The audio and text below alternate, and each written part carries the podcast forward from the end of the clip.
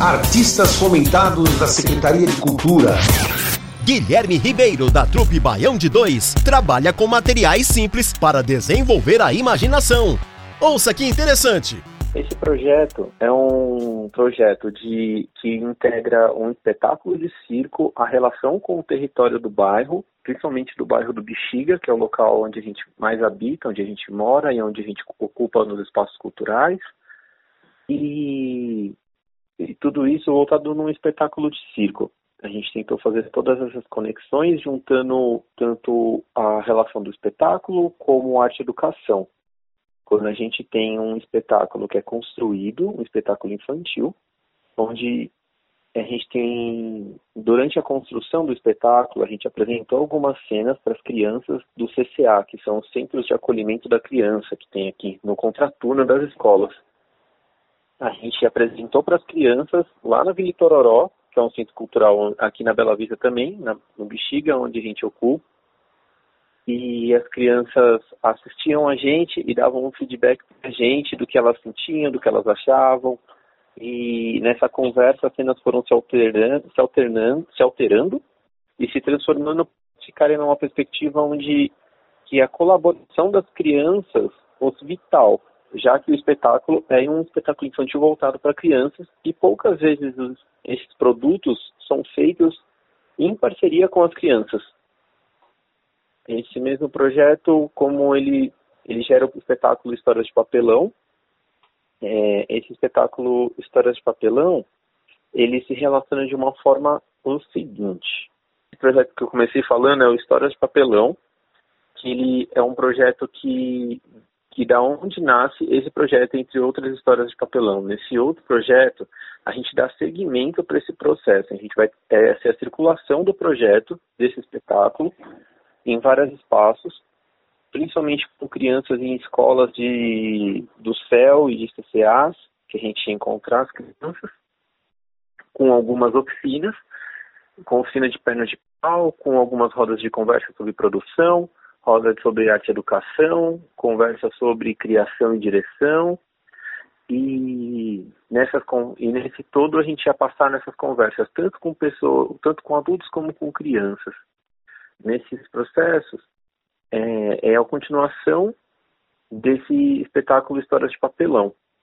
Então, como veio a pandemia, a gente teve que adequar o projeto, a gente trouxe algumas coisas para a versão online e outras coisas é, a gente teve que modificar completamente.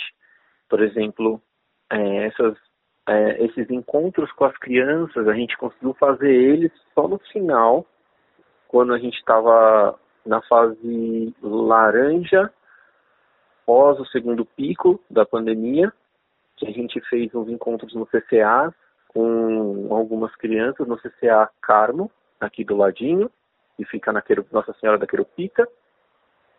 E lá a gente fez essa apresentação, fez alguns exercícios com as crianças, de brincar com elas com as caixas de papelão, com a arte educadora que acompanhou a gente e o nosso produtor é, local, que é o Jerônimo, e a nossa educadora, que é a Lisa, que levou propostas de brincadeiras com as crianças, que são esses propostas que a gente fazia com que as crianças brincassem com as caixas de papelão, explorando a imaginação delas e fazendo cada vez novas possibilidades, tanto de construções com as caixas, interação da caixa com o corpo e formas do corpo se relacionar diretamente com a caixa.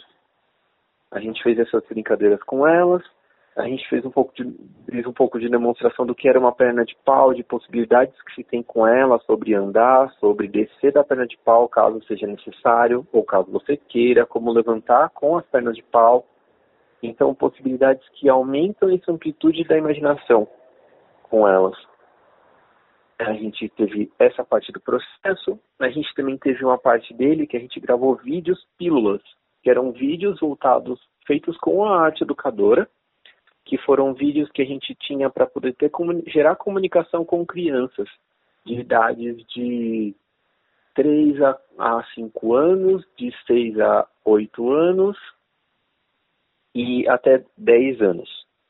Então a gente fez três formatos de vídeo que traziam possibilidades de, e, e traziam as crianças para brincadeira, usando as caixas, usando os artistas, e o, e o cenário e o material que era utilizado. Essa interligação ela se dá pela criação de histórias. Então, ela pode estar tanto com vestir ela ou como construir alguma coisa. A gente tem uma cena do espetáculo que é uma das brincadeiras que a gente propõe para as crianças, que é o um empilhamento de caixas. Nessa parte da história, quando a gente empilha, a gente constrói um muro e a gente gera uma relação competitiva no espetáculo, onde vem para uma reflexão sobre essa construção do muro, essas distâncias e, e o que isso pode gerar como uma das consequências da solidão. Quando a gente faz essa brincadeira com as crianças, de construção da ca... de, um, de uma estrutura bem alta com as caixas, ela vira uma competição para construir uma pilha alta.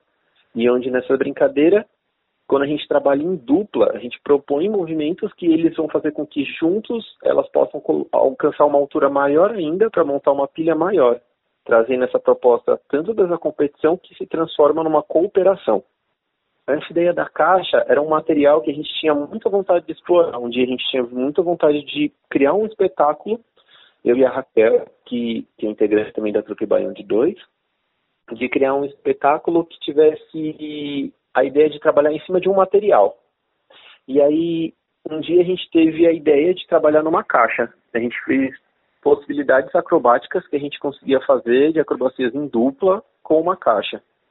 Conforme a gente foi desenvolvendo isso, a gente levou pro convidou um diretor para trabalhar com a gente, o Ronaldo Aguiar, que já tinha trabalhado antes, e a gente foi criando propostas e a gente foi vendo que a gente conseguia contar histórias com as caixas e que esse imaginário que a gente constrói da caixa, ele flerta muito com essa relação da criança, né?